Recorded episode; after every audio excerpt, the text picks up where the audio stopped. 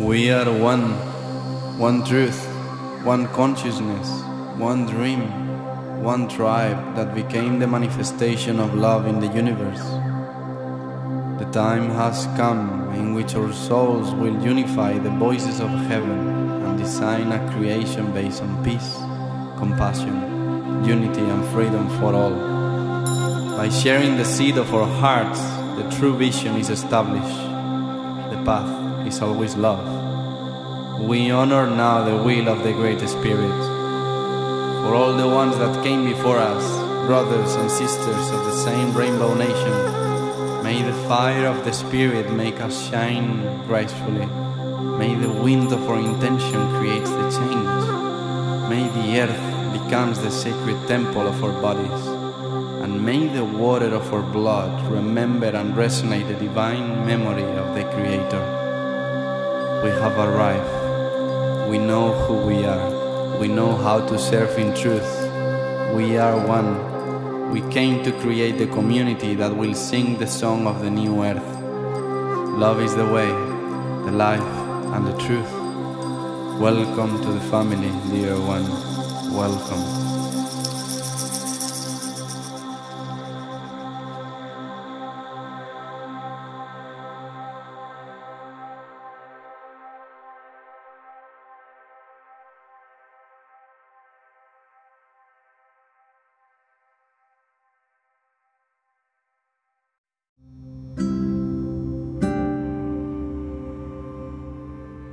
You all for choosing this podcast. Before you can enjoy this episode, I would love to share that we have published several books dedicated to the awakening of consciousness in humanity. You have them at your disposal both on the website and at the link on the biography. Here we answer all questions about our existence, our being, and all life in this universe. May unity and sharing of the heart be our purpose forever, and may liberation, peace, and happiness always reign in the essence of all beings. Aho! Welcome everyone to Answers for Awakening. Today I'm hosting this podcast as Siddhartha San, and I'm with a really, really good friend of mine. He's like my brother and nowadays he's a mirror for me uh, for my future 40s as well. He's Damien Cooke and yeah i'm really lucky because i'm living in Burleigh Heads with him. He has been living here for 10 years. Um, yeah welcome. Welcome to this podcast. Thank you, thank you. Oh, hey, it's, it's my, my pleasure and honor to be here. what made you fall in love with Burleigh because you have been living here for 10 years Yeah. i know it's because of work because you're a Yeah. salesman manager Yeah, well, it's a funny story how we ended up here. First of all, I'm from Sydney, and the thought of living in the Gold Coast when I grew up in Sydney was laughable. Um, a lot of people think of the Gold Coast as a bit of a just a fake tourist destination, and, and I never would have thought of living here.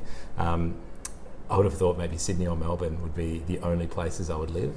But um, after I spent some time overseas, um, I came back and worked for my father, who, who his, business is in the Gold Coast. And when we moved back from, from Italy, we, um, we moved to Broadbeach, which we hated. Um, and then we, we heard Burleigh was quite a nice little place and uh, with a bit of a village atmosphere. And we, I think, I can't remember if we moved to Burleigh before we went to the drumming on Sunday nights, but that was what made us fall in love with Burleigh immediately. Um, I think we might have seen the drumming and then we decided, ooh, we've got to live here. Um, the drumming, for those of you who don't know, every Sunday night for I think it's been the last 15 years, um, every person with dreadlocks, smelling of patchouli, twirling fire, and, and, and banging djembe drums all congregates around Justin Park in just a, a wonderful. Um, And there's a huge Wonderful difference between Sydney and, and Gold Coast as well. Yeah, Like, massive. Yeah, yeah, yeah, definitely. The like Sydney can be is big, it's sprawling, it, the traffic's really intense. To get from one side to the other is almost impossible sometimes. Whereas the Gold Coast is there's one street, the Gold Coast Highway. There's the traffic's cruisier. It's um it's great. But I think that the, the thing that made us fall in love with Burleigh originally was that drumming, Mm. knowing that there was a community here that we're our kind of people. Um, and yeah, I think that the fact that the proximity to the beach, um, the ability to fish, which I love, and, and, and, and start surfing, which I did about you know ten years ago Yeah. when we came here. I think those are the things that made us fall in love, and we we built a community here pretty quickly, like a group of friends, of, uh, uh, pretty quickly. Um, and I think that was really the thing that made us fall in love with it, the, the people. Yeah. Do you think that has changed having kids? It has a little bit. I mean, when you have kids, I find that um, you, you definitely have less excess time uh, to to to perhaps foster uh, organic relationships, and by that I mean just relationships that just just happen. So I, I've noticed after I've had kids, I've had to be a little bit more. I don't want to say aggressive with my friend making, but I'm a little bit more deliberate. If I meet someone that I think seems great, I will just be pretty uh, bullish and just say, "Hey, can I can I grab your number? I want to stay in touch." Mm. Whereas you know b- maybe before kids, I would have been a bit more relaxed and uh, and and just hoped that, that relationships and friendships and connections would happen. Uh, but now I sort of go after them a little bit more. That says a lot because you're a person that you are really into connecting with people and Mm. you're really really good at that and you know really well how to read them uh, i want to know what makes you to be a really really well reader with them Yeah, I think it's. I I wish I remembered the the podcast or the the speech that I heard um, that talked about this, but they talked exactly about that Mhm. about what causes some people to have a higher degree of empathy and uh, intuition about Mhm. people.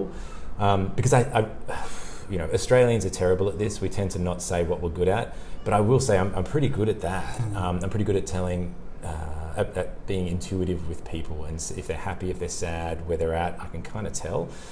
Whereas other people uh, don't have that. So I think it may be this, this podcast or speech that I heard discussed or implied at least that sometimes when people have some challenges in childhood, or like childhood trauma, Mhm. or specifically for me, it was just some some challenges with um, uh, my mum and dad separating, and that that being pretty tumultuous growing up. They say that when children at a certain age, around that you know three to seven stage, when they're they're just thrown in a little bit of um, uncertainty, they can, as a bit of a, a defense mechanism, acquire a higher degree of empathy um, or, or intuition about other people. I'm probably completely butchering that um, that that that discussion or speech or podcast that I heard. but when I heard it, I thought, oh, and that that that might that might be why. Incidentally, in the same podcast, I'm sure they were talking about how spatial awareness is um, is linked to your left ear mm. because uh, for, for those of you who know me uh, and Jorge, you know this, I have zero sense of direction, and uh, it was a really interesting podcast. And it made there was a few things that I thought, oh wow, okay, that's why I'm that's why I have no sense of direction because I'm deaf in one ear, Mm. um, and that's why I'm intuitive about people because of that early. Um, I think trauma is a, a, a strong word and it's so loaded, but you know, for want of a better word, that, that childhood trauma of, um, of, of, of having parents that just um, hated each other. yeah i think that's one of the reasons as well because you have had a lot of experience with people Mhm. and as well on my side um, i will say because uh, my parents are still together but Mhm. their relationship and their communication is just yeah. something that is really triggers me and Yeah. i think that made a child to want to really learn to connect with people to not to get to that point Yeah. of aggressive relationship and Mhm. toxicity Mhm. so I, I, I wonder what what made you um, just develop that ability in Yeah. a sense with time It's probably it's definitely ex- experiential. So there's a saying in sales, and I know we'll probably talk about some sales stuff um, afterwards. But there's a saying in sales that um, uh, good salespeople are born, not made. Mhm. And I don't agree, but I agree to it in a certain extent. But I don't agree. So it, every person can learn to read people and be more intuitive. It just takes ages. It just takes ages, and it, usually takes a number of different roles and experiences, whether from childhood or adulthood in different workplaces, to acquire those skills. Mhm. So it's very, very hard to say train someone to be intuitive or, or, or be a good salesperson or influencer um, in you know six weeks. It's impossible. Yeah. So that's why people, some people say you can't train that. You can. It just takes like decades, not Yeah. not months Yeah. or weeks. So um, so yeah, no, I, I think it's I think that was it. It's partly my childhood, and, and I guess yeah, you, you what like you you mentioned partly some of the roles that I've done have made me uh, um, a little bit more proficient at that than, than most. And thanks to that, like you're gonna be now working, showing people how to introduce themselves in interviews and everything. Yeah, yeah. Ah, I'm really excited about that. That's a little project that um, that's uh, that has come about over the last couple of months through an old contact of um, of mine that I used to work with in, Mm. in Johnson and Johnson, and um, yeah, and uh, being able to uh, coach people to interview better and communicate what they're good at and, Mm. and, and get more roles. Um, yeah, I'm really excited about that because, in, in fact, in my job, in the last couple of roles I've had, the interview process is always um, one of my favourite parts Mm. because it's like this. It's like a podcast I'm getting paid for, Yes. um, where I get to ask people questions and, and interact with them. I love it. I love it. I'm such a weirdo. No, not many people like it. I'm not interviewing you. But the thing is, it's fun. yeah, and the thing is, uh, do you think it's about to sell yourself or it's about to be yourself with the Ah. other person? What do you think is Yeah. the most influential thing? Because as well, what catches your attention in the beginning when you meet someone? What do you think it is? Yeah. That intuition that you and I had. Yeah, it's tough, hey. Like, to, the, I guess I'll answer that. There's a couple, a couple of little bits in that question. Mhm. The start part about what's more important to sell yourself or be yourself. I don't even know if it's either. I mean, often when we go for an interview, we're thinking, how can I impress the interviewer? Mhm. But we should probably think, yeah, sure, how do I show the best version of myself? But do I like the person that's interviewing me? And is that person going to be my boss? If that Exactly. person's awful, you should run. Like a, a good, it's like a, it's like dating. It's very similar to dating. You, you can't just just impress the girl at the bar. You need to make sure the girl at the bar is not awful and mean and terrible. That's it's a two way street, right? So I think. Um, Sometimes it's really nice until they laugh. And they have a, they have a really bad Yeah, laugh. yeah, And yeah. you have been there for two hours. and then they- yeah. yeah, So I think uh, job interviews partly uh, trying to impress them, partly to see if you want that role with that person and that Mm. leader. So there's that part, and then how do you read people? Because it's, it's a question that sometimes people ask me. Is um, I've got a good track record with with um, recruitment in my Mhm. current um, company, and um, often people say, you know, what, what, what do you do? What questions do you ask? And there's a few people that I tell this to, and I have to be careful who I, who I say it to because it sounds ridiculous. Mhm. But I can kind of tell almost immediately from the way, from in that first like minute. The first minute, usually, I reckon I'm 80% whether I want that person in my team or not. Mm. And I think what I look for when I really drill into it, it's it's the it's a few things. It's their smile, the way they introduce their eye contact, how Mm. comfortable I feel. If I feel awkward, then the, their customers, their future customers, would feel awkward. Um, and I think anyone past, definitely anyone past thirty, uh, someone's like soul and general uh, like constitution and vibe is written into their face unless they've had a heck of a lot of botox. Um, you can tell. You can totally tell if someone's a happy person or a grumpy person if someone is open or closed shifty or honest. I think i can tell. Um, and and I, I probably think most people when they think deep down they can kind of tell. It's like gut intuition right um, so I think you combine that intuition from that early feeling that you get around that person and combine that with the science of, of some of the questions and the way they answer um, uh, and, and, and mush them together and figure out if you want them on your team. Mm. Um, and uh, but it is it's an art. It's an art. We try to make it scientific. I do as well. Um, I try to rate people out of hundred um, with with certain certain um, certain capabilities, whether it's you know um, uh, sales skill, whether it's clinical knowledge, Mm. whether it's um, you know enthusiasm, ability to learn, adaptability. Um, but at the end of the day, if you don't feel good around that person, if, if they get 99% and they make me feel yuck, Mm. that I will not get them on my team. Mm. So, yeah, it's it's it's mostly art, I think. This is super funny because uh, I'm just remembering the story that you were telling me when you were uh, trying to work for Contiki. Yeah. uh, you were having probably the worst interview of your life, having Yes. the strongest feeling with the person who was interviewing you, Yeah. Yeah. and in fact you did it anyway. Yeah. You keep going. That's a good question. That's a really good. Ah, okay. So I'm going to use the same analogy again. so to back up a little bit for those of you who don't know, because this is a fun story. Um, I one of my jobs um, uh, after I finished my university studies and had a, little, a brief foray into um, all that that entailed, I, I went to try to work for Contiki. And if you're Australian, you know exactly what Contiki is. If you're not, it's just the most popular European travel company for 18 to 35s. It's almost a rite of passage here in Australia. Mhm. Um, you pay a couple of thousand dollars, fly to London, and then you jump on a coach and you get whizzed around Europe for anywhere between two weeks and four weeks. So uh, the role I was going for was tour manager, so the tour leader on one of those Contiki tours. And the interview, and so the interview you're talking about was probably the, the hard, definitely, you know what, definitely the hardest interview I've ever done. It was awful. Um, and the interviewer made me feel like a complete idiot. And it was the first time and only time I've ever completely sweated out a suit. So by that, I mean, like it was a full suit. I could feel under my arms and on the outside of my suit was drenched. So I'd sweated through like, I don't know, a half inch of fabric. So I probably dropped a litre of sweat. That's how bad this interview went. And I won't get in, into it, but it was just horrendous. He made, he, they both made me feel like a complete moron.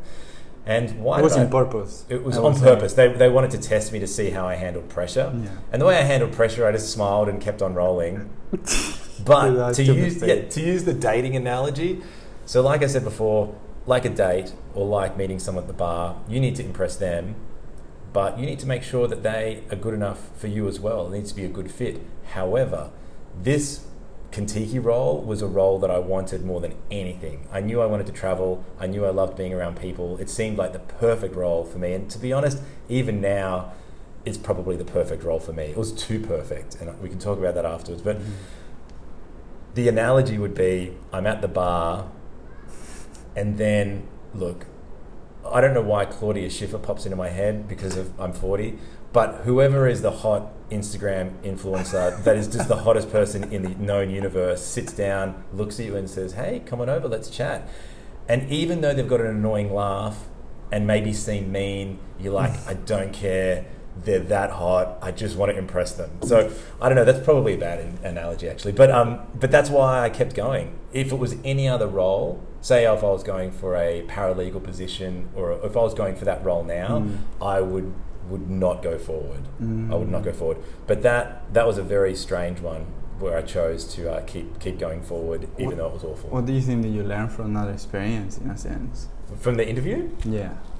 from the interview at the time, at the time I didn't. Looking because back on it, yeah. it seems that you're not using that in your interviews. You're not using that That's- awkwardness into others yeah, to look, see how they manage pressure. a little I do, but not to that extent. Not to Mm. that extent. That I mean, they were they were just straight up insulting to me in that interview. They said that I'd answered questions slower than anyone that day. That for an intelligent man, I, I was answering these questions really badly. Like Yeah. really, really undermining and belittling um, uh, style. So I definitely put people under pressure in interviews if I'm if I think that that's an important thing for me to tease out. But I don't. I'm not mean. I don't. I don't make people. Uh, i i like intentionally feel bad about themselves Mm. um, because I don't think it's necessary. Yeah. But that, what I learned about that at the time, I didn't learn anything because I didn't know what they were doing. At the time, I thought, my God, that was rough. I did not expect that. I was, I was a you know a relatively well-spoken young man. I was 25 at the time. I just finished my law studies. I just finished my science degree. I felt like I was accomplished. I'd never not gotten a job at an interview ever. Um, and so to go for an interview where I thought, oh, this is, I know I'm going to get this, and to leave there thinking, oh, geez, I, I, I did terribly in that. That was all. I don't think I got that at all. I didn't know the capital of Switzerland. It's Bern, by the way. no one knows that, and that made me feel like an idiot. so what did I learn at the time? Nothing. But looking back on it, I think I just learned what they were trying to tease out, and that was they needed someone that could handle extreme pressure Mm. because when you're out on a tour and there's 50 people all following you around and you're tired and you're hungover and someone says that you're terrible um, they, they need someone that can just keep on rolling with the punches. Um, so that's why they were they were just putting me under pressure to see if I just got up and walked out, Yeah. which some people did. I wonder if that rejection creates on you more confidence or the opposite because Yeah. I think it could be really different. It depends of the person that, that you are, the kind of person that you are and yeah. how you manage and how you handle your own emotions in that moment. Definitely after the entire so the, the training trip with Contiki was incredibly arduous. It was the hardest thing I've ever done by a long, long, Mhm. long way. Um, and when I finished that, and even to today, there's not many things that can uh, rattle me really badly. Usually, um, that that training experience really taught me to be resilient and not to not to crack too hard under pressure. So always to think about okay, okay, I'm stuck. I'm 20 kilometers away from my campsite. It's dark. I have no money. Um, I've got to carry my. You know, you can always think through problems Mm. because we, we had a lot of problems that were, that were thrown at us that we had to deal with. Because I remember getting back to London after the training trip, and just nothing could. I I just felt it felt like I was a man. It felt like it was a. In fact, our training um, our training manager who. During the training trip was pretty horrendous. Karen Steele, her name was Karen Steele. Yeah, she uh, she said watching us go through that was like watching like boys to men. Wow. Yeah, and she's right. I felt like I started that as a boy and finished a man. It was a bit of a, it was a bit of a uh, not an initiation, but I felt like more of a man after that. What was the worst experience Uh, on that trip, on that trip? the worst. I think the worst. There's there's some big standouts, most of which I would not repeat out loud when it's being recorded. but probably the worst experience was the the feeling of I don't know if I can do this. I don't know if I can do it.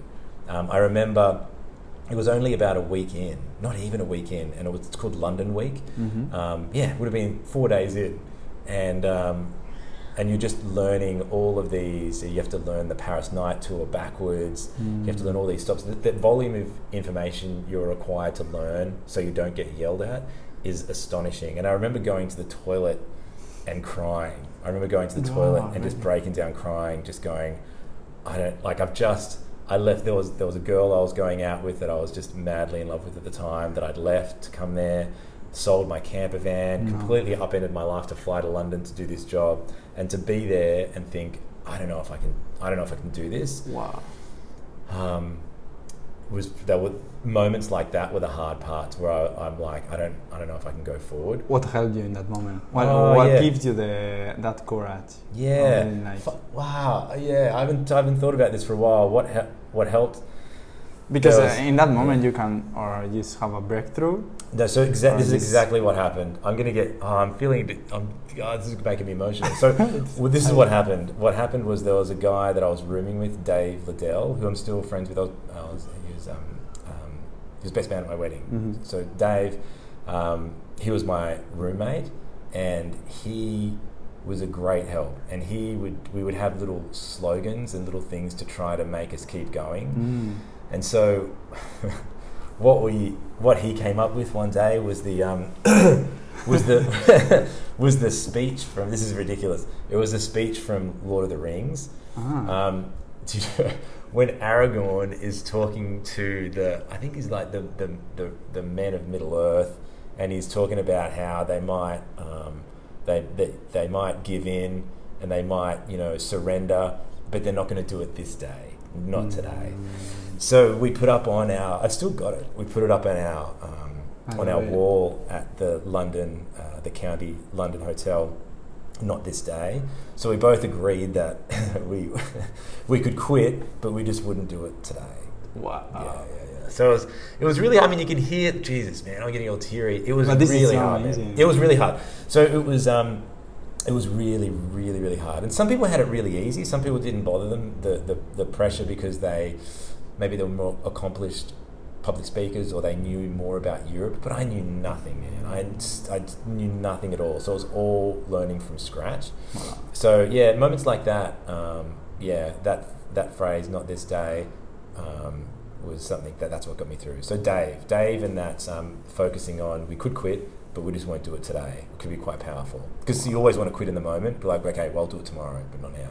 Yeah, wow. Because you wake up tomorrow and it's a, it feels a lot better yeah. most of the time. But Yeah. man, there was uh, I could turn your hair grey with some of the stuff that that we did on that thing. Wow, that's crazy. It was crazy. It was really crazy. Like people, to put it in perspective, people had to uh, put in 500 euro as a deposit um, to go on this trip. And if you got kicked off, you got the money back. But if you quit, you didn't get anything back. Mhm. And people were quitting like a day in. yeah. And we, we were like a month in, all the way in Greece. And I remember, oh, Kyle, Kyle, I know it was, I'm sure it was Kyle, um, who ended up, I think he's a Qantas pilot, very intelligent, accomplished man, got kicked off in Greece, I think. Wow. Well, midway through, we were just pulled out of Greek, the Greek hotel, and they were just waving. It was brutal. It was brutal, but um, but I guess Contiki have very they have a particular standard and a particular mold that they're looking for, Mhm. and they don't deviate from that. And they're a very successful company. But my God, yeah, that the, the what I experienced on that trip made any any other challenges I've experienced so far pale in comparison. Wow. Yeah, was full I on. think a beautiful example of what you were saying about the problems is the other day when we were surfing, you were telling me Mm. you see the waves, Yeah. how big they look like, Mhm. And then you just get out of the water and it's like, oh my god, that was a shitty wave. Yeah, they're tiny. Yeah, but when you're in the, when you're in the problem or you're in the wave, it looks like you're in Mavericks or it's uh, it's, it's a really huge wave. But when you look back and you're out of the problem, they're not that big. I have another another example and that I was thinking the other day because you see the strength of the wave, Mm. but if you are able just to dive hmm underneath the wave, Yeah. you just perceive the most amazing calm and Yeah. peace ever. Yeah. And it's like a huge contrast Mhm. that it could be a problem as well. Yeah. Like a big problem that it could be the worst yeah. if your attitude is the- right one or you find just the aspects that can give you that calm and that peace. Yeah. You can just That's go true. through with that cool that you Yeah. were having as well. Yeah. No, that's totally like this. Yeah. It's a, a good duck dive analogy. I like it. Yeah, it's yeah, very yeah. But yeah, man. So that was um, that was uh, that was how I got through it. Because it's not just that as well. Like Hmm. you, you had to lead people there as a tour Oh, guide. yeah. Like they didn't teach you how to do that. I mean, not really, and and I think that's the thing when they say that good, good salespeople are born not made. I guess like tour managers, it, and they would probably check in this as well. I'm like, now I know I'm quite a positive person generally. Like I'm, I've got a lot of energy. I'm, I'm not grumpy. I'm generally, I don't know. I smile more than I frown. I think, and um, and I think that that helped me a lot in that in that job. But you have been always like that. I guess so. It's hard to tell if I'm always like that or if I end up becoming like that. Mm. It's really, it's always it's like nature versus nurture. It's always Yeah. hard to see, you know, what came first. If that, if I, you know, if I was just always positive and smiley, or did I notice throughout life when I was positive and smiley, better things happened? I don't Mhm. know. Yeah. But that definitely helped me in that job because you don't sleep much. It's um, you've got a lot of people relying on you. Everyone's asking you just questions after questions after questions all day. But I really liked it. Of all the jobs I've ever had, it was definitely it was definitely the best job Mm. I've ever had. Not the best teams. The best team I've ever had is the one that I'm, I'm I have now, but but definitely the best job. But it was too perfect. Like I said before, it took too much out of me. Mm. Like if you wanted to just give it everything to that job, you could, and just like get sick all the time, like I did, and and really run yourself down. But yeah, it was an amazing Wow. job. I learned pretty much everything I know about management from that role over five years Mm. of leading people. Something that you think is really useful for someone who wants to start managing people. Totally. Oh my god. Yeah, What totally. say? Yeah. It's, ah, you know what? I never thought about that. Like, if you if you wanted to become a manager, it'd be great to be able to say, everyone become a tour guide for a couple of months, because, I mean, I don't know if it would help, but it certainly is a great in initiation or an induction into what it takes to have people, have you lead and have people follow successfully. So I mean, at one stage, I was I was a bit obsessed with trying to, with the thought of trying to poach or take old Contiki tour managers and put them in a sales environment Mm. because I really think that um, there's so many similarities between the two roles. Ah. Um, I think a good tour manager with Contiki is an excellent salesperson Oh, because wow. um, because you sort of had to be with Contiki, but in a in a very um, uh, like subtle way. You get to sell the idea of a new city, sell the just sell ideas to Yeah. people. So um, yeah, so I think that uh, I think that um, I think they're so linked. Yeah, it's tricky as well because it you could become a really good manager, really empathetic manager with your team, or you could be kind of really hard with your team and Mhm. thinking just on the interest behind the sales. Yeah. Um, so I want to use this uh, relationship between two kind of managers Mm.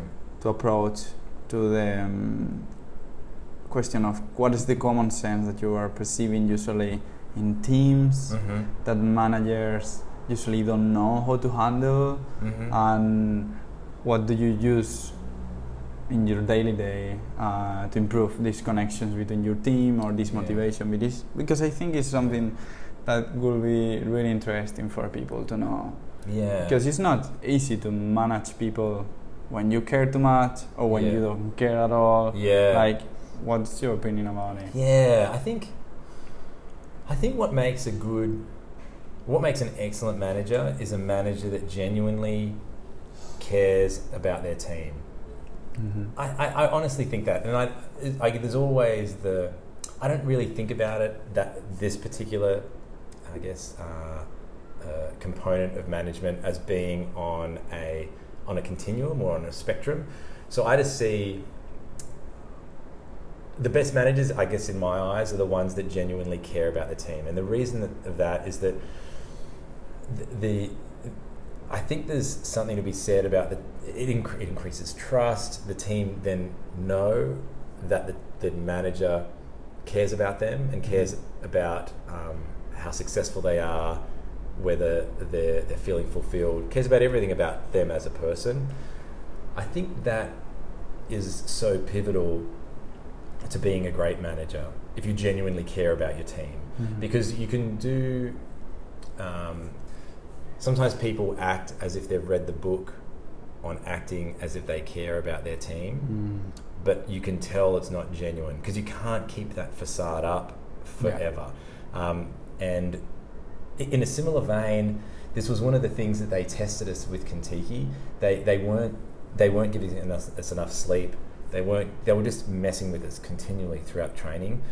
And they needed to make sure that they knew what our character was. And if our character has a facade of being friendly and positive and giving and nurturing and team centric, but then when you put under pressure, you crack, yeah that's when you really see the that's when you see it. And that's all, once that happens, once the crack happens, the, the facade is just, it's clear, the mask is gone, right? So with Contiki, they need to make sure, look, I might have smiled for the first two weeks and been positive and happy, but ha- am I still smiling and positive and happy and having that as my obvious character when I've slept, you know, three hours every night for three weeks? Yeah. You know, and I'm running around getting yelled at. It, that you can tell that then. So I think uh, the reason I, I said that is that if you're a manager of a team long enough and you don't really care about them, you really just care about your own Mm. stuff, it will get found out. It will Mm. always get found out. You can't keep that facade up forever. Um, you might keep it up for a good stretch, but you can't keep it up forever. So I think the big difference between an, an, the, the mediocre managers and an excellent manager is a genuine care for their team. Mm. Um, everything flows on from that because if you genuinely care about your team, you, you, you care if they're engaged. You care about everything. It just that's like the the cornerstone, I think, of being a good manager, a genuine care. There's so many things that make a good manager Yeah. an excellent manager. and we're saying manager but i think in the end what you mean is leader Yes, exactly. And we, we make a big distinction of that. In fact, my technical title is um, regional sales manager, should soon to be national sales manager, but I changed my signature and my business card without telling uh, my boss or my company to regional sales leader because I think that's the aspirational goal. Yeah. You want to lead, you want to manage. So the difference between a manager and a leader is pretty stark. A manager just looks at the numbers, just talks to the team when he needs, he or she needs to, and probably cares more about their own number than the team's number. yeah But a leader is someone that will always put the team above him or herself. yeah And I know that's what I do. I like, I, and I like how I'm consistent with that. I always put them above above what I'm doing. Mm. Yeah. Do you think is there any, relationship between how you care about your kids in a sense to lead them Mm. and how you do care about your team to lead them as well? Yeah, I think uh, it's funny, you know. There definitely would be there definitely would be some com- like some similarities.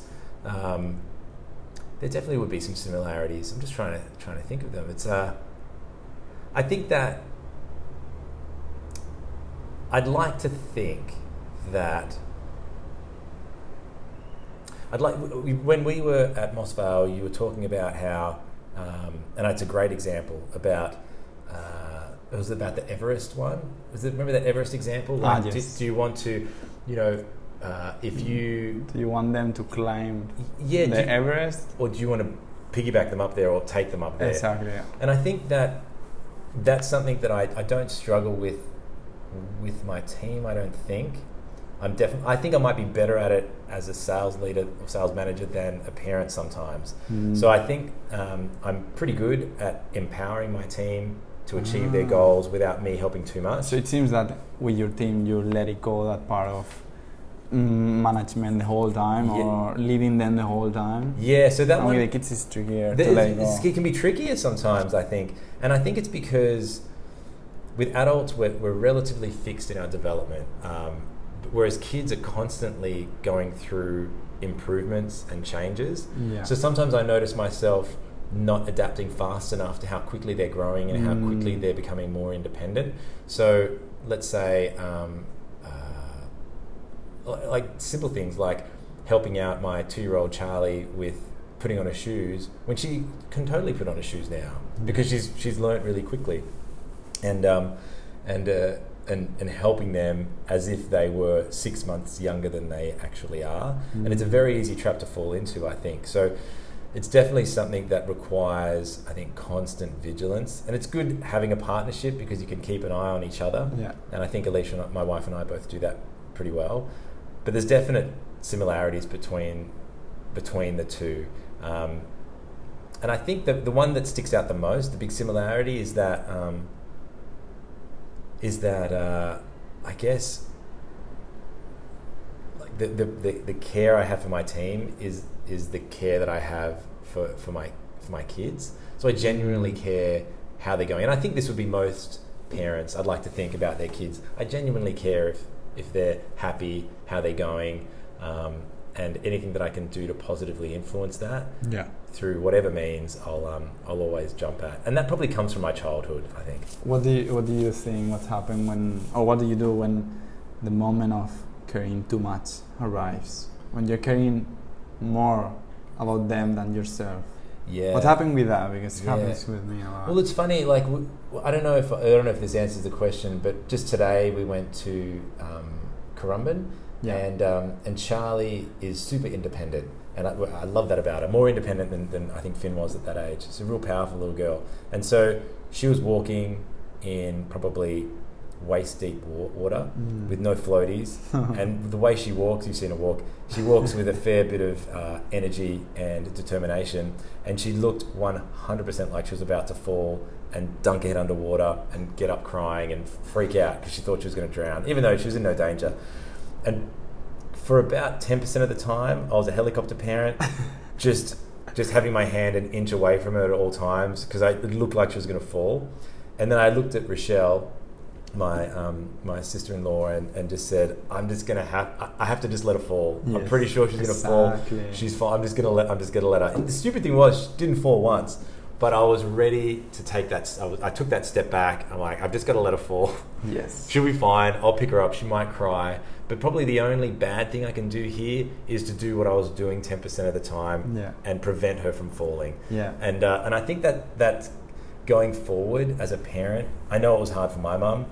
It would be hard to see your kid do stuff where you're 95% sure they're going to Exactly. hurt themselves, Exactly. embarrass themselves, upset themselves, or whatever. But you, you have to. You have to. You just have to try to set the foundation, I think, and then let them fly. Yeah. Because otherwise, you're doing them a disservice, and it's very disempowering Yeah. when you when you say, you know, no, don't uh, I wouldn't do that if I was you, or don't do that, it might hurt yourself. So, but it's just hard. It's it's, it's, the, it's a complex um, thing. You don't. It's a weird thing to think that you could hurt them more by watching them get hurt. It's, but I think it's the way to go. It's so interesting because it it happens as well with with sisters or brothers when they are younger than you. Yeah. I, I mean, for me, the relationship is the same. Like Yeah. with my sister, so many times I know something is gonna happen, yeah. and then it happened. Mm-hmm. But sometimes you think, I cannot teach her what experience gives you. Yeah. So it's just with that experience. Yeah. And for example, uh, when you wrote the letter to your dad, Mhm. you were really, really thankful to him because he uh, supported you when you wanted to do the Contiki. yeah. Yeah. Yeah. And maybe another kind of parent Yeah. will be like, no, don't do that. Yeah. Yeah. Or Yeah. after the interview, you Yeah. tell them, and they're Yeah. like, "What the fuck? They, yeah. No, they're fucking assholes. Don't Yeah. go there." Yeah. but yeah. Yeah. yeah, and maybe in the moment you were struggling, but Mhm. now you are uh, Mhm. 40, I Mhm. think, Forty, almost forty-two. almost 42. yeah. yeah. and you are looking at this experience and i'm pretty sure you got emotional because you see how much you have grown Mm. from that yeah. Yeah. Yeah. And, and uh, uh, de- yeah, It's definitely. just- yeah i don't know sometimes if you if we project what's gonna happen mm-hmm. into our sister or our friends when we see that something is gonna happen for them that they're gonna struggle with Yeah. uh, so sometimes i don't know if it's something that we project Mm. when we say oh she's gonna fall she's gonna fall she's gonna fall and in the end she falls yeah. or is Yeah. something that just happened and you Yeah. perceive it. It's- Well, this one she didn't fall, so I, I don't know. She didn't She didn't fall, but like, yeah, no, I know what you mean. It, it, it's so, ah, it's just it's complicated because that is definitely a continuum. Do I, when I see something that I don't agree with, or something that that um, that I think is going to be a bad idea, do I say that's going to be a bad idea? Or the other side of the spectrum would be I don't say anything. Yes. And maybe like a, a nice middle ground would be to not be just a full on, no, can't do that, but maybe um, think of a clever way of perhaps helping the person see what you see. Um, and, uh, and, and perhaps, I don't know, it's complicated though.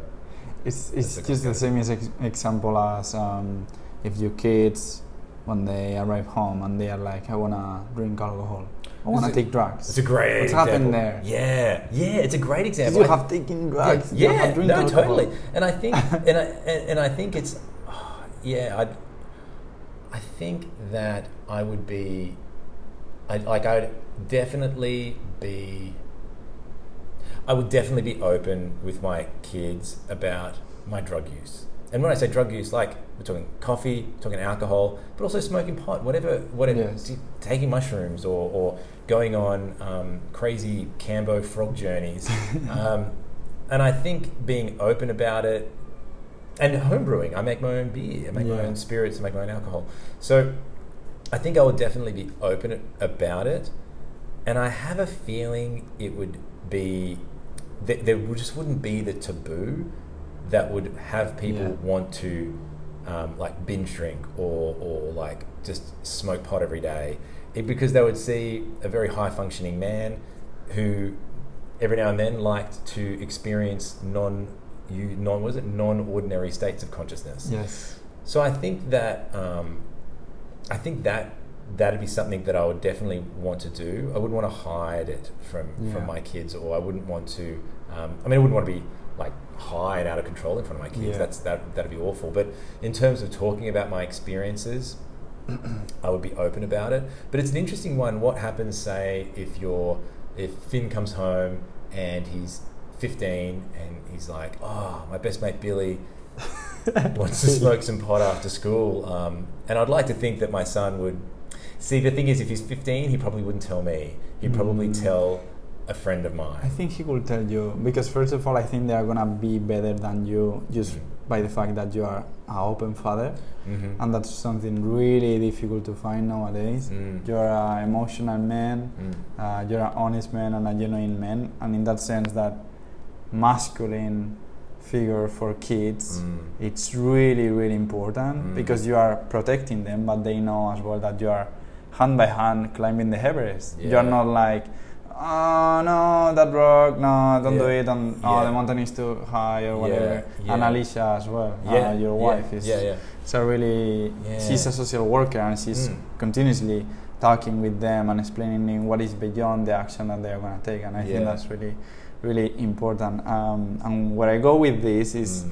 the other day you were talking to me you were telling me about the heroin Yes, yeah. uh, on this podcast yeah. and just with that you were showing yourself this how this curiosity Mm-hmm. that you have yeah. open yourself up to even allow to kids or your friends to tell you things Yeah. and not judge them because maybe it's something that you don't know. Yeah. So your kids are gonna have your knowledge and the knowledge that they are gonna learn and Yeah. you're gonna get all of that instead of being just your knowledge and Yeah. more part of that is not. Ah, I know what you're saying. You yeah, know what I mean? Yes, I do. Well, that, that's what you can hope for, right? I mean, that's that. I think that should be any parent's wish is that their parent, their kids, um, not so much turn out better than them because it's such a, a like a vague thing to, dis- to to to get, but certainly You know what I learn mean, from no? you and learn from themselves. Yes. Yeah. So I think that yeah, that the podcast you're talking about the heroin thing Yes. that was um, yeah, because whenever someone says uh, I'm very like I'm very curious, I certainly would try everything once. But usually you hear people say, "Oh, but I wouldn't try heroin. Yeah. Wouldn't try heroin." And I listened to this podcast. It was a Rogan podcast with his doctor Carl something or other, um, and he was a huge fan of he snorts heroin every now and then as a as a recreational um, drug, like uh, like having some scotch. And the way he spoke about it, I 100% now would be more than open if that came along to try that, because he was a really intelligent guy, and kind of the way he talked about heroin being demonized is the exact same story and narrative that I've heard about Mm. marijuana being uh, demonized, which is Yeah. stupid, Yeah. or acid being demonized, or mushrooms being demonized. All of those narratives and stories are incredibly inaccurate and just borderline. I mean, just they're just lies. They're just Yeah. lies. Like, oh, you, the dealer will give you something and then you get hooked. There's just they're just lies um, that have been just carried on for for decades now. So. So when I heard that, it reminded me of that narrative, and I thought to myself, "Ah, okay, this is just another one of those things that I've got in my head, but it's untrue." Yeah. Um, it was really interesting. So yeah, I definitely would would try. I mean, I've never tried a heroin, but I would. Even Rogan at Joe Rogan at the end of the podcast, says Dr. Carl is like, "Yep, I'd I'd try some with you." you couldn't not. He's such an intelligent man, talking about it so lucidly. Talks about how it increases his empathy and Yeah. relaxes him. Yeah, it's super fascinating. So yeah, hopefully my kids will have that in uh, that. Uh, Heroin. no, no, that that uh, curiosity that Yeah. I have. I think they, w- that my wife has as well. I think they will. I reckon that stuff's passed down. That that curiosity of trying Yeah. things and, and learning and, and never being satisfied with just, just what you have, trying new things. Yeah, yeah. That's fun. It, it's like um, the rich the the rich father who wants to teach the kid mm-hmm. that he was poor before, but yeah. how the kid is gonna learn that being always rich. Yeah. That's really, really, really tricky as well. Ah, it is. It is. I've been thinking. I think the only way to, because our children will be, as long as no one gets sick and the sky doesn't fall in, our kids won't be, uh, won't feel like they're underprivileged. Really. Yeah. Um, And they don't, they're not, they're not gonna know anything about COVID. Maybe who maybe. knows? Because this who is knows? Yeah. Jeez. Ah, too. It's just a deep. That's a deep rabbit hole to go down. Yeah. So who knows? But but I think. Um, I, I reckon getting them involved in charity work. That's what I wish Mm. for the for the kids. There was a charity I used to be uh, more heavily involved with in the Gold Coast called Have a Feed, um, Yeah. and I would love to have the kids involved in that to see, you know, but but for what is it? But for the grace of God, there go I. There's not that much in it. That if you were born into a different family, you could be that Yeah. could be your dad, Exactly. the, the the junkie over there Yeah. that's um, coming for free food. So. I think those experiences are important, especially in the absence of travel. Assuming COVID goes on for ages, Yeah. maybe it might, Yeah. um, and they don't travel, that would be the way to get it, I think. Yeah, yeah, yeah, yeah, yeah. Mm. No, definitely. uh, it's so funny. Uh, so, what do you think? I'm just going to inject this heroin now. Get it. You have heroin Yeah, here. no, brother. That. Uh, so, what gives you helping people? because Mhm. I'm pretty sure people who is listening to this podcast is seeing that in general you you like leading people, but you care too Mhm. much about others as well. Yeah. There is something on helping people yeah. that that giving to others. Yep. What is giving to you? What is make you feeling? Yeah, like that. I think it's with. I have a, a, a business coach called Gary Dow at work. He's Mm. amazing, amazing man, Ah. and he ran through an exercise with me um, early on in our relationship about uh, values. I think I actually bought some values cards um, to help me do that with my team, my new Mm. team going forward. Uh, and you, he, I can't remember. I've got to uh, next time I speak to him tomorrow. I think I've got to ask him how we did that values exercise because the value that came out was helping people, was um, being close to the earth. It was all the things that I, I think you, you know about me, but but but helping people was one of my values. Yeah. So I guess your question is it's so deep seated for me. How do you get a value, or how do you get a moral compass, or how do you get an Mm. ethos or a way of living? Like how, like this is deep. You don't just like you don't just go to a, a you know a motivational conference and you suddenly have that as a value. Yeah. It's deeper than that. So I think it'd have to be. I, I'd have to say that you get those values at that real formative age. I must have seen my mum doing it. Mhm. Um, that's probably more than likely. Um, or I must have received some praise early on that just cemented it, just hardwired. I'm a sort of a believer that you never know when these moments happen, which is why you have to be so careful with kids.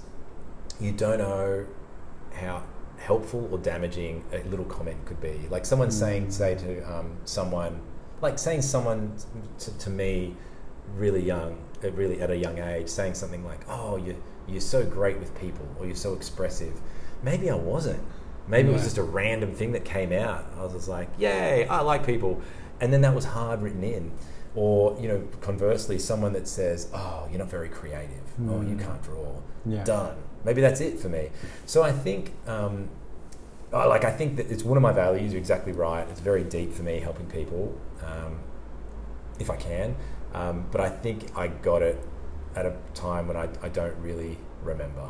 Mm, I think uh, as well, like when you give others, you're giving to yourself, and that's something that Totally. fills your own cup. A hundred That's something that you really value as well. Totally. And today I was uh, listening to the conference of Anthony Robbins, and he said something I really, I was like, oh whoa. He said, um, how it was, um, the secret of life Mhm. is no, the ah, the secret of uh, to living is giving. Ah. Yeah, because he was explaining just an example when he didn't have any money and Mhm. he just gave to a homeless, Yeah. and suddenly the same day he received uh, more Yeah. money from another friend. And It's Yeah. just so many examples that Mm. shows you that when you give, it seems that life gives you back in think- so many ways. I think so, and I think definitely in that book, Lost Connections by Mm. um, Johann Hari, he talks about um, giving and charity work being integral to happiness, just integral. Mm. Like if you give, even if you do it selfishly, which is ridiculous because you're giving, you will get you, you become happier. You feel more connected. Um, so definitely helping people, and you know, and and and sometimes that that feeling that you get back verbally or emotionally from that person after you've helped them um, or made them feel good, they say thank you for that. Yeah. Um, it's just like a really nice boomerang um, that that comes back to you. I think. Um, whereas if you're always taking and always being mean spirited um, and you don't really care about helping anyone but yourself, that comes around as well. Yeah. And it's, it's kind of like this self fulfilling prophecy. If you give and get good stuff back, you want to give more.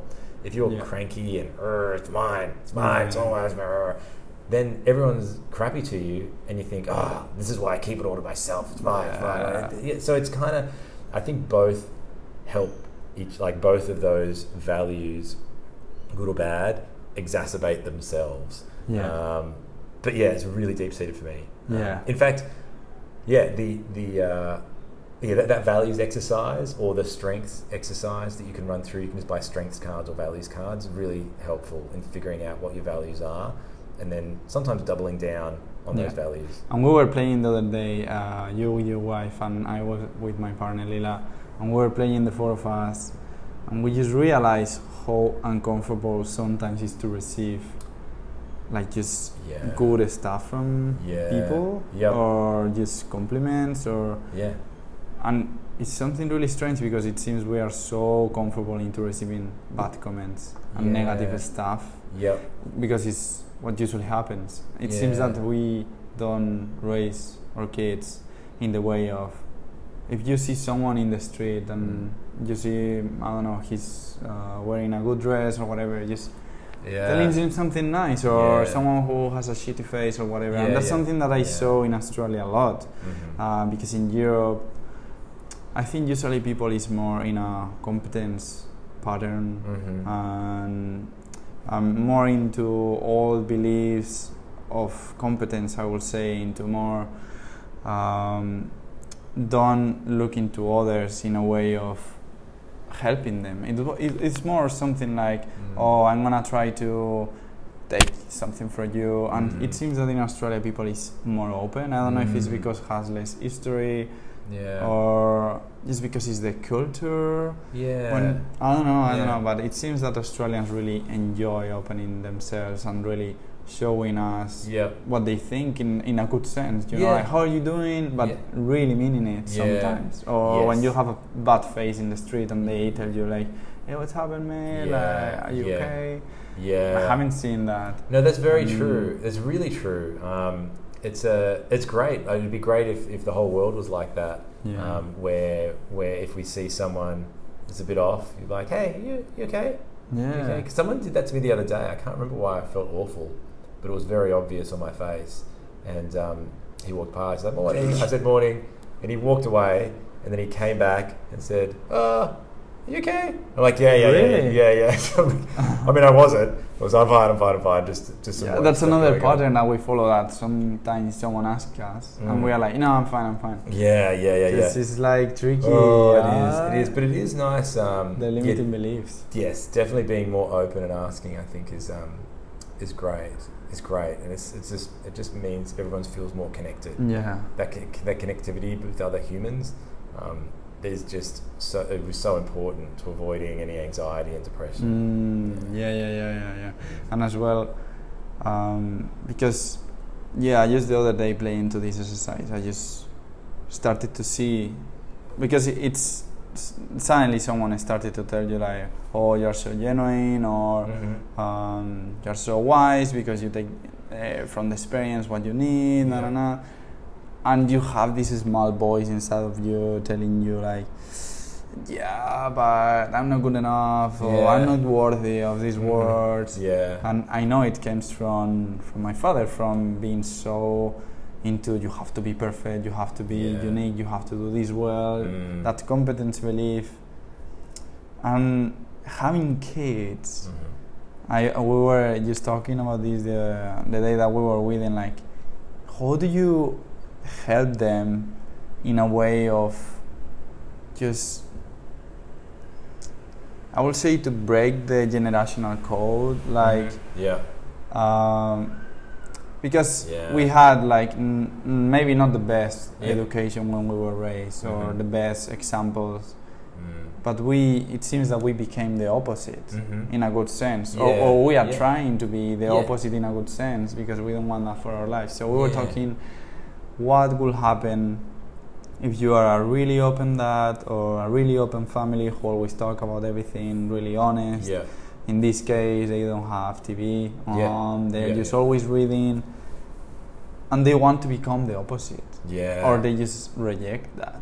Yeah. Like, why we have to be always communicating? Yeah. and be so vulnerable. nah? No, totally. And I, I think I often think about that, and I sort of maybe because I'm, you, I'm almost assuming that I have. I mean, I have lots of hobbies. I like so many different things. Yeah.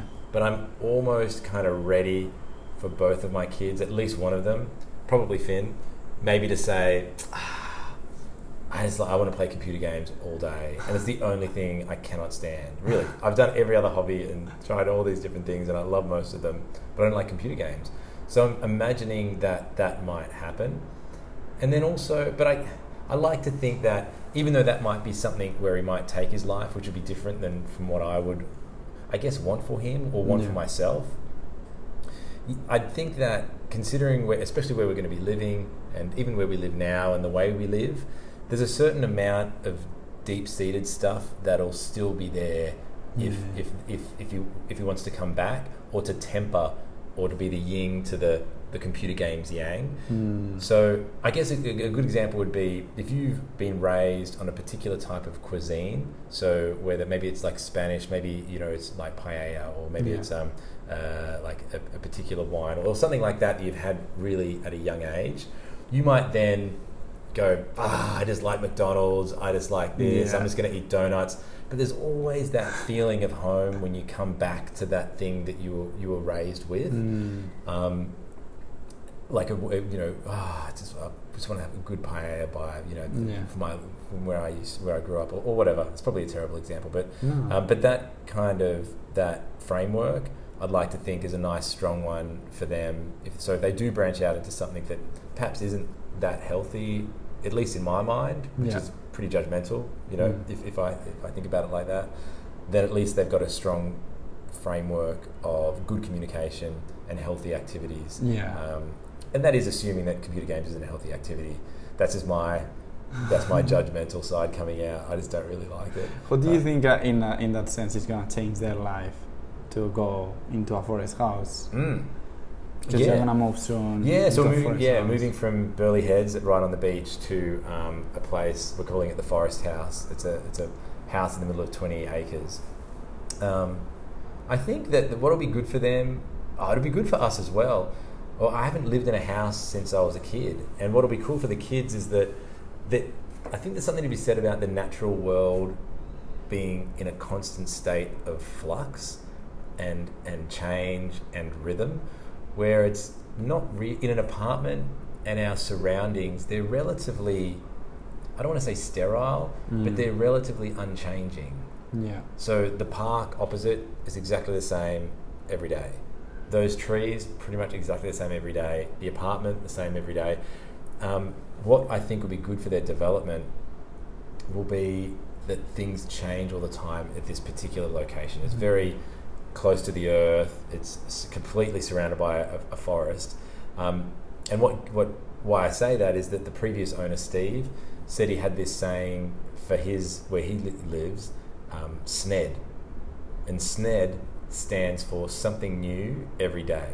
Mm. And he said, if you look close enough in this forest, you will see something new every day. You'll see a new leaf. You'll see a new bug. There's just so much stuff here, Yeah.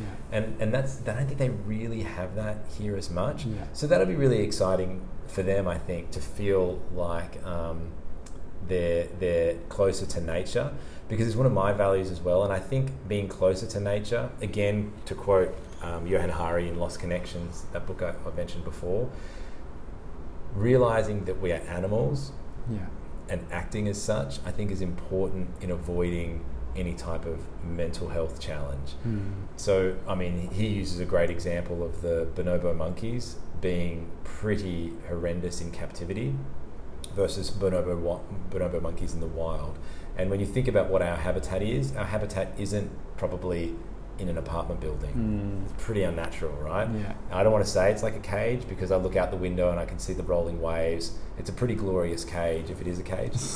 but it doesn't change the fact that it's not really our habitat. Our habitat is like trees and leaves and earth.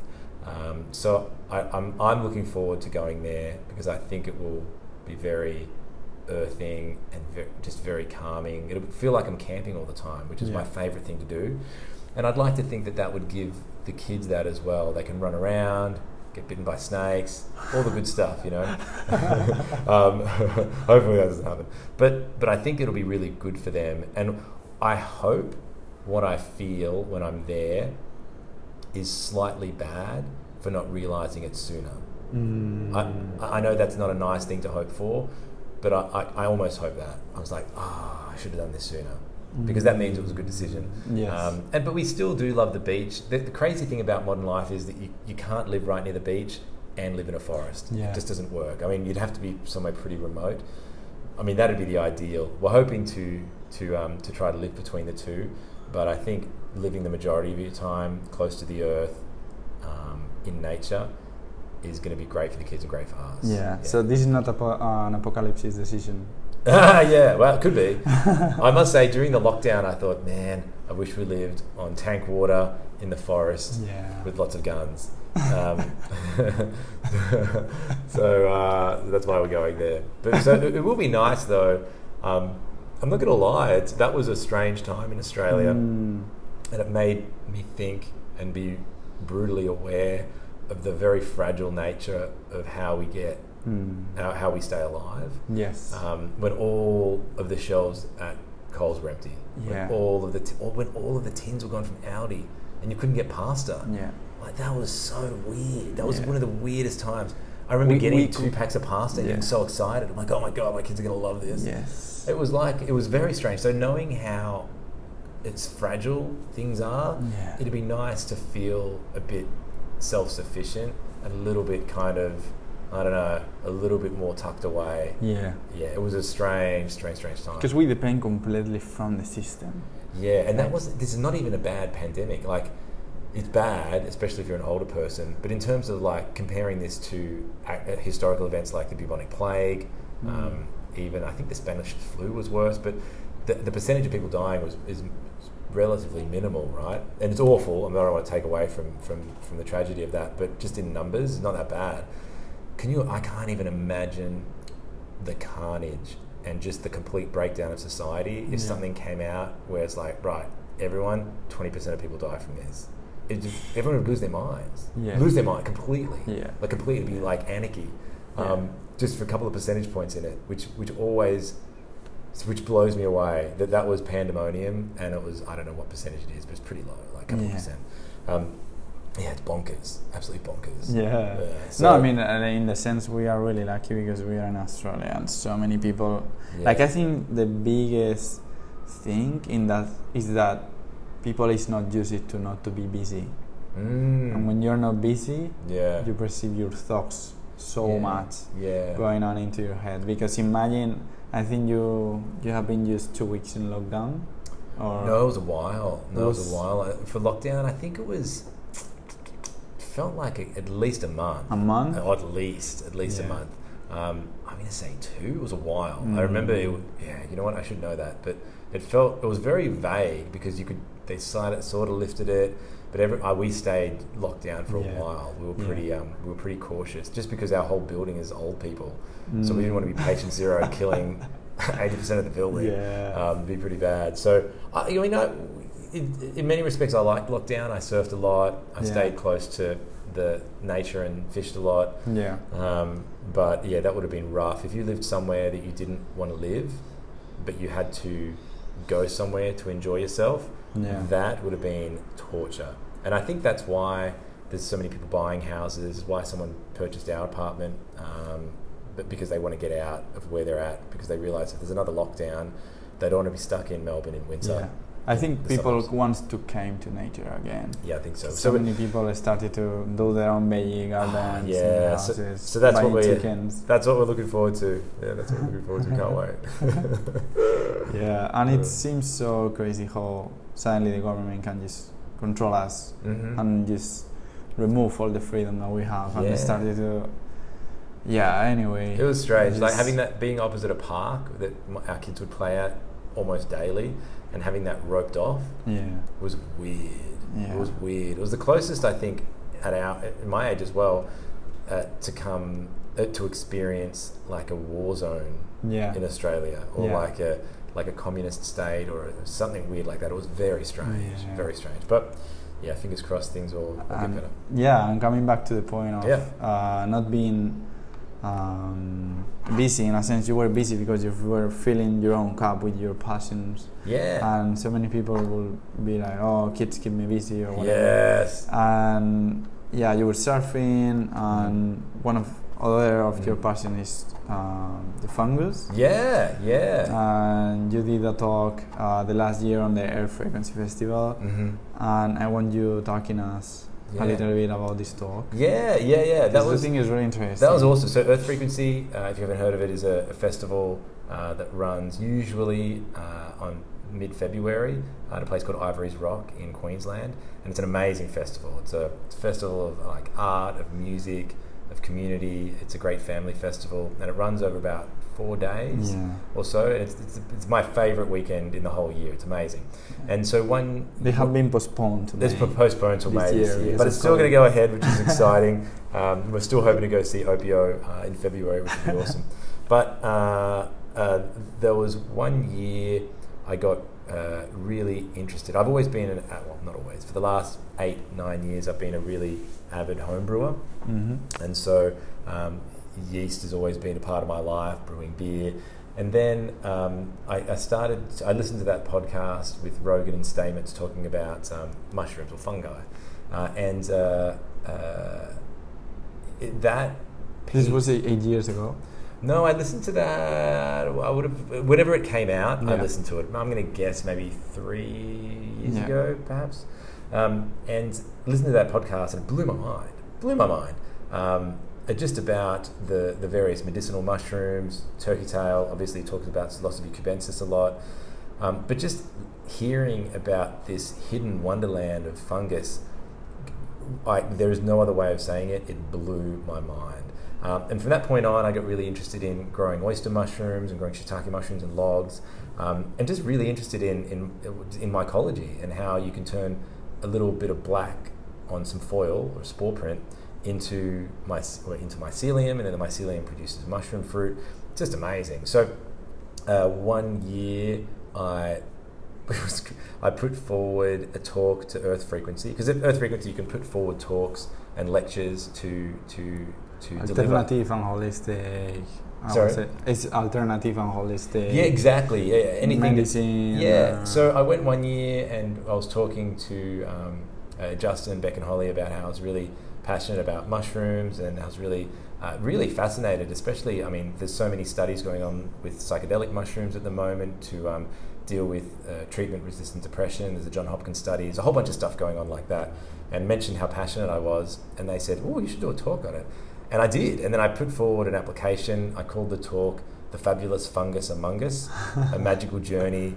Uh, I think it was called "A Magical Journey Through Home Brewing and Mushroom Growing," or something like that.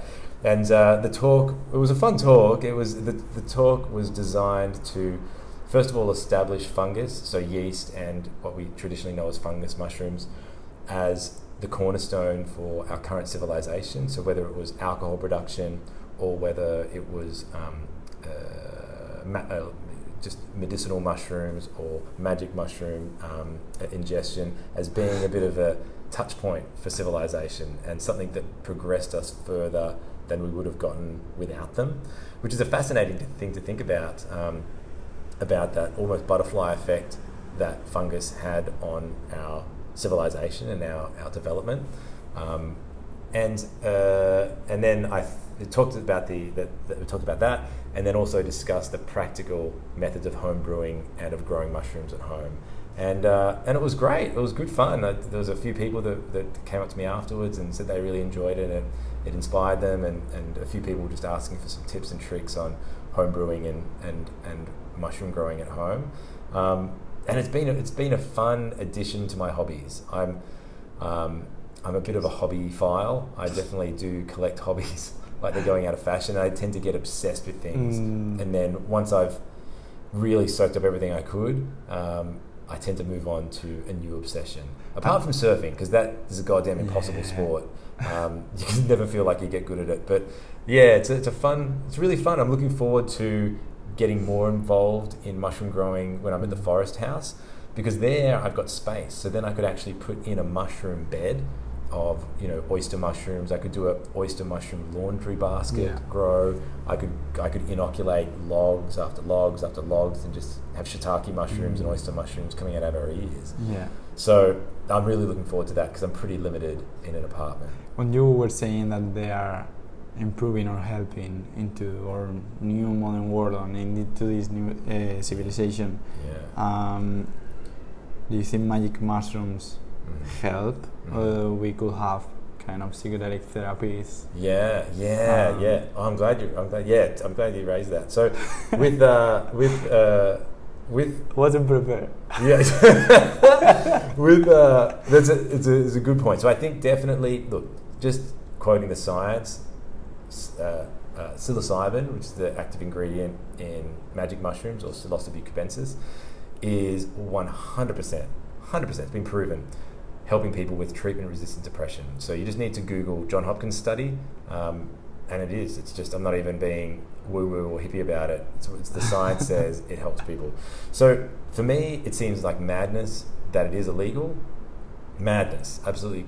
Considering what we do, what Big Pharma does um, with SSRIs or antidepressants, Yeah. um, and how little help that does. And again, just quoting the science, how little help that has with people in general, Mhm. specifically, or especially, sorry, with treatment resistant depression. It seems crazy that they would keep something illegal when it's been scientifically proven to help. Um, I look forward to a day when, when it, it, the, the laws are relaxed um, because I would love nothing more than to be able to help facilitate some of these Mhm. um, journeys for people. So to, to be a psychedelic therapist would be, God, it would be up there with Kentucky as probably one of the best jobs in the world because you'd be able to be front seat for someone having a transformative experience and dealing with some trauma, dealing with some negative spiral thinking, dealing with whatever they have to deal with to become a better version of themselves would be the greatest honor and privilege I think you could have in any job. And Yeah. to do that like almost daily, I'd like to think it wouldn't get old. I wonder if these psychedelic therapists is like, oh, geez, Bill, oh, I need a shot of whiskey. I'm going to have to help someone change their lives again. So sick of it. Well, maybe it happens, but man, I doubt it. I reckon you'd never. Yeah, can you imagine what that would be like every day, almost every day, having someone take a huge dose of mushrooms or psilocybin if they end up just synthesizing it, um, and just going to another planet and you know healing trauma with their parents, saying goodbye to like friends that died or whatever wherever Yeah. they go. Oh my gosh, it'd be amazing. For someone who has never tried them, hmm or for someone who have used them in a recreative way instead of in a Yeah. healing, introspective, insight way, um, how would you say this journey helps? What will be this journey about that will help them? Because I, I think they are doing it in America already with the Yeah, with the earphones. So the John Hopkins study is um, again, if you go on Spotify and and search John Hopkins, there's a playlist that they play to their participants in the study, Mhm. um, and and I think it's actually quite integral to the experience. I don't know if it's the mathematical nature of classical music, kind of rewiring or, or, or rebooting the brain, Mhm. but um, but uh, but I think that like the the, the way that um, the way that you would explain this to someone who hasn't done it before, it it's, it would almost be. It, it seems like the participants have almost uh, a religious. Well, they say it's it's the most. Prof- I'll use their exam their words than, rather than quote it. The John Hopkins study participants, I think eighty percent of it, them said that the experience is the most profound and like some people said religious, but the most profound Divine. experience. Yeah, the most profound experience. Top three profound experiences they've ever had in their lives, including the birth and death of a loved one. Wow. So it's incredibly profound and incredibly safe. Again, the science says that mushrooms are, statistically speaking, the safest of any drug that we know. Hmm. Um, so safer than cannabis, which is I found surprising, um, safer than any drug, um, just by virtue of their lack of hospitalisation and lack of mortality risk and, and, and numbers associated with it. So it's very safe, causing transformative experiences. People that find them very profound. It's safe. I just I, it, it blows my mind how stupid the law is that that is um, restricted. So I look forward to that changing. I think it makes sense because they don't want us to be in a wake. Perhaps, that yeah. sense. and- Yeah, yeah, perhaps. I guess the Because it gives you so many insights yeah.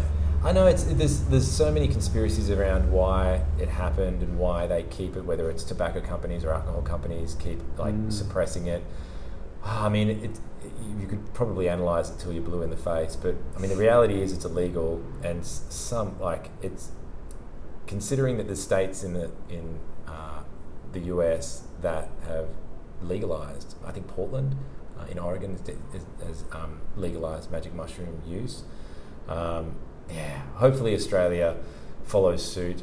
We tend to, with America, we tend to just be a little bit later to the party, but hopefully we follow suit because there's no point for them to being um, illegal. They're, Yeah. they're way less abused than alcohol and tobacco.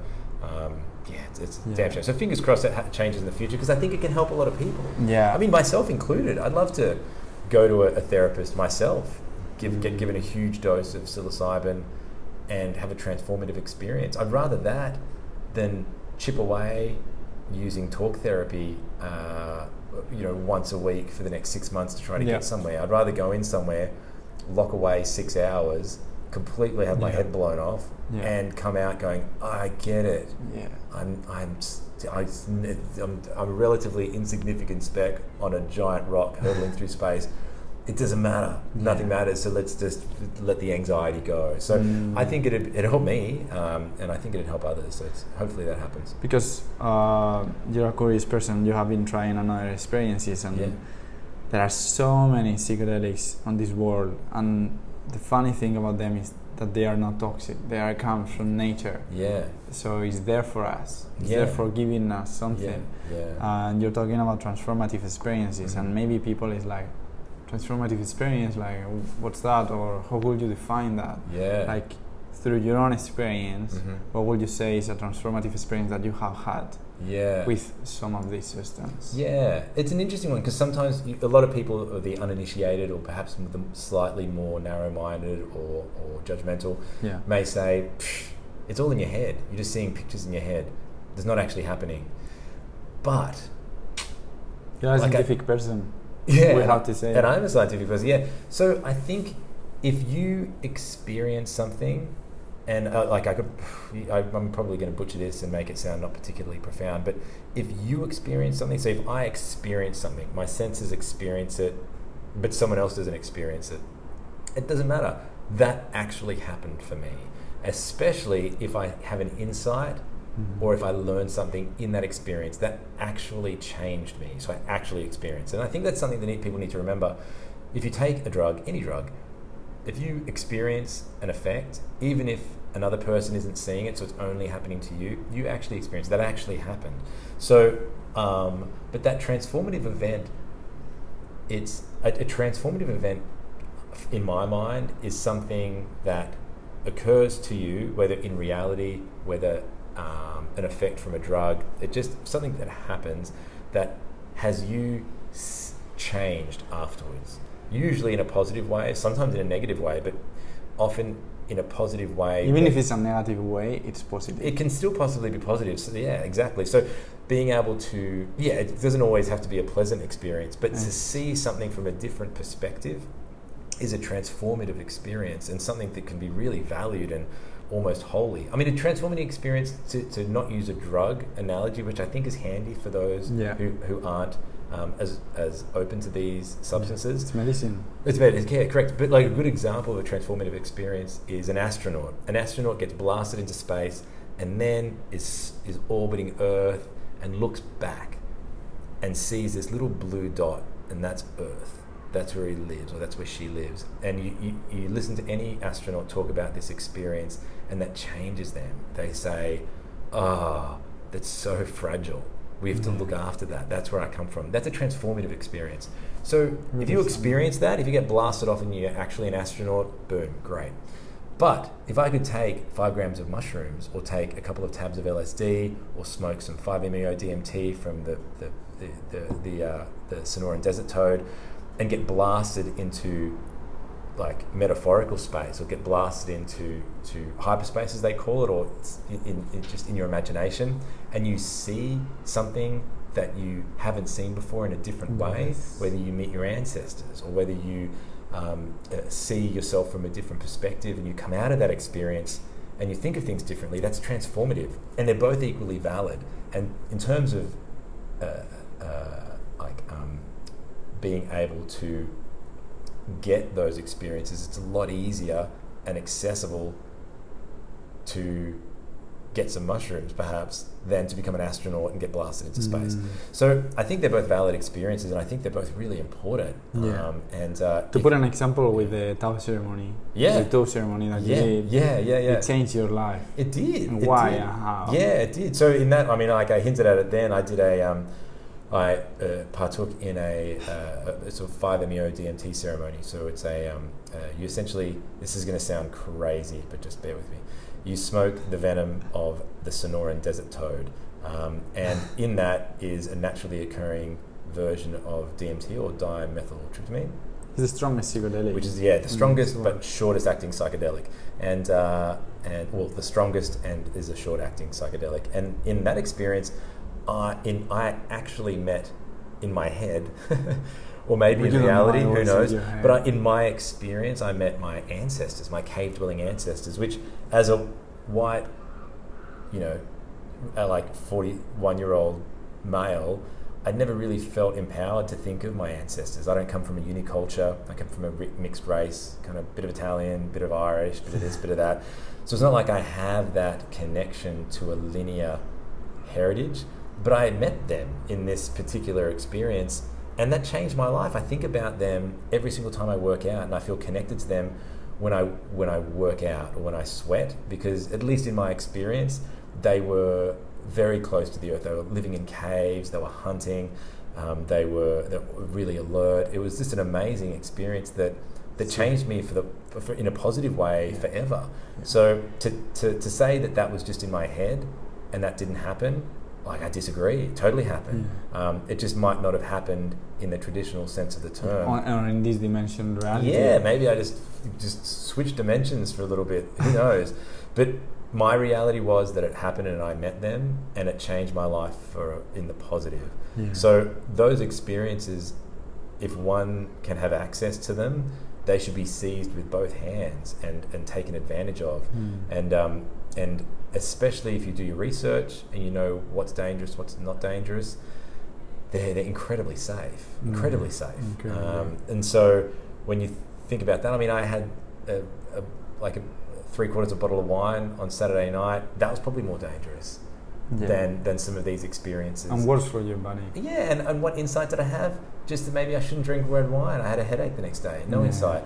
I might have, you know, loosens my lips up socially, but it doesn't really cause any insight. So, so yeah, those transformative experiences in whatever, whether it's breath work, which is also very powerful, whether it's um, partaking in these ceremonies um, where where these powerful psychedelics are used, they're very, Yeah. um, uh, they're very important experiences for us. Yeah, humans. and what you say about the breath work, like, doesn't have to be a psychedelic. I think No. through meditation, through yoga, and sometimes even through workout or through extreme sports, Yeah. through surf, Yeah, yeah. you just are able to be completely present. And something that you were Mm. saying about your ancestors, I think you were admiring or you were got inspired uh, uh, by them because you Mm. saw how through their survival instinct Mm. they are just living life in a completely present way Yeah. that we are not living now because it Yeah. seems that we are with a virtual reality glasses Yeah. living sleeping Yeah. work same routine Yep. same stuff and Yeah. sometimes just a few things save us Yeah. Yeah. Exactly. uh, going to surf Yep. or whatever Yeah. um, and uh, the other day we had a Kambo ceremony mm-hmm. um, this is just for end. Uh, we had a Kambo ceremony, and for those who doesn't know what is this, um, this is just kind of the same, basically to open your skin through points. Mm-hmm. And we got some poison from a frog called The monkey frog. the monkey frog, Yeah. the tree monkey, Mhm. the tree green monkey frog uh, from the Amazonian, from Brazil. And basically, uh, we got a really, really, really hard experience, really horrible experience. And just the fact that we were living through this experience uh, hand by hand, realizing that we are taking this experience as a medicine, as something that is going to transform our lives, something that is going to give us some insights, um, and living it with you, Mm. it was amazing Mhm. because we were seeing how we were looking at the eyes each other and we were seeing how others in the same group were just really struggling because we basically this poison if you eat it you die Mm-hmm. Um, when you put it just in the first uh, layer of your skin uh, the poison goes through your all your toxins in your body and just remove them Mm-hmm. and it helps a lot to remove um, even traumas i have heard that some people have, Mm. uh, have released some traumas Mm. um, you release some stuff that you have even in your stomach, like Mm. uh, candida or Yeah. any gut problem. Um, but it's really interesting because you take the decision to put yourself into this uncomfortable place, Mm. maybe to learn how to make the uncomfortable comfortable, or maybe just to learn something. Mhm. And I don't know how was the experience for you, but for me it was really, really amazing because I was able to catch my mind. How my mind was telling me like, "Man, why are you doing this? Mhm. This is so scary. Uh, look, that guy, that guy is gonna die, or the other yeah. guy is almost shooting himself. Yeah, yeah. Uh, why are you doing this? And you're paying for this.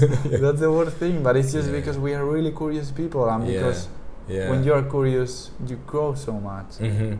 Mhm. And um, yeah, so I was gonna say just why are you so open to any kind of experience in your life?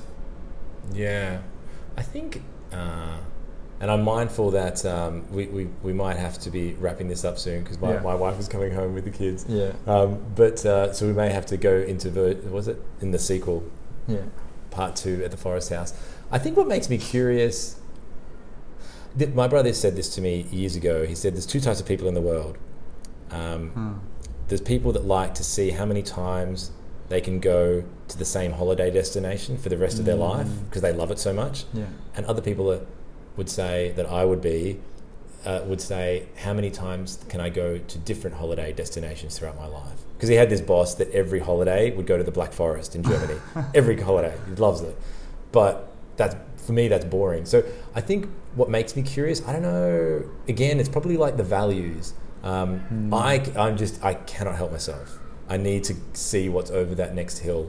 I need Ah. to try that. I need to. I've learned to ride a motorbike because I, I couldn't deal with the idea of me not knowing how to ride a motorbike. I just Mm. wanted to learn. So I think you've either got that curiosity or perhaps you may not, which seems a bit defeatist. But I think that's one of those values that you're either curious or you're not. Um, but uh, so I think the question is, where do you get that from, really? Mm. And I think it might be deep seated, that that curiosity. Maybe we get it from our parents, but I don't think I. Well, I How don't did you get it through your life? Because you have lived so many experiences. Perhaps. That's what made you more confident to live more. Maybe, but like, why did? But if I wasn't curious, maybe I wouldn't have reached out or tried to get those experiences. So I don't. Because it's so hard. How do you teach a kid to be curious as well? Yeah. Ah, good question.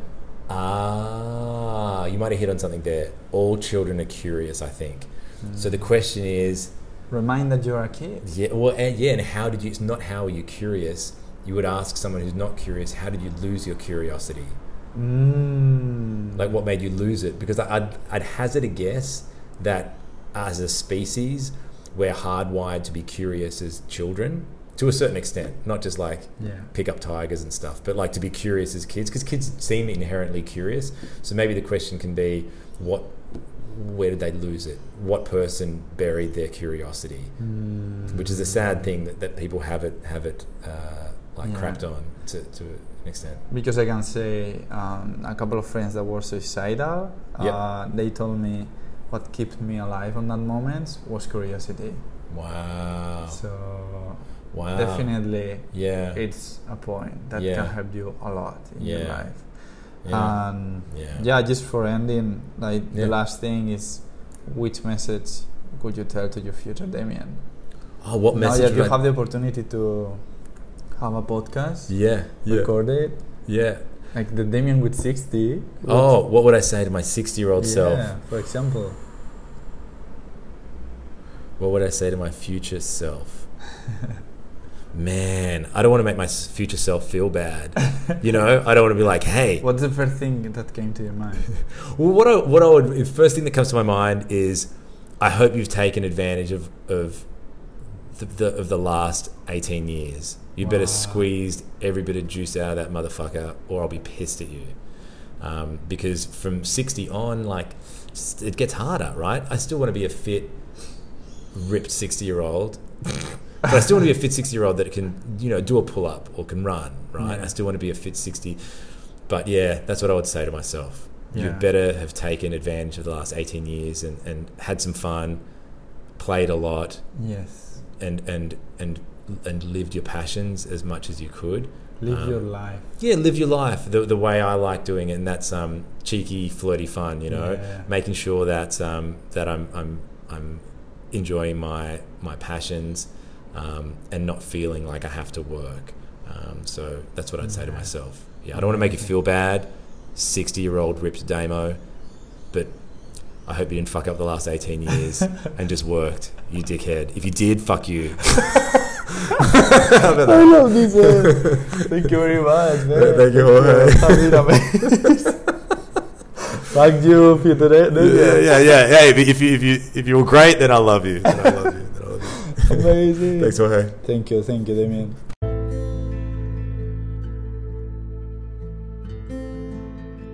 Thank you very much, family, for listening to us, feeling, and living with us this experience to remember who we really are.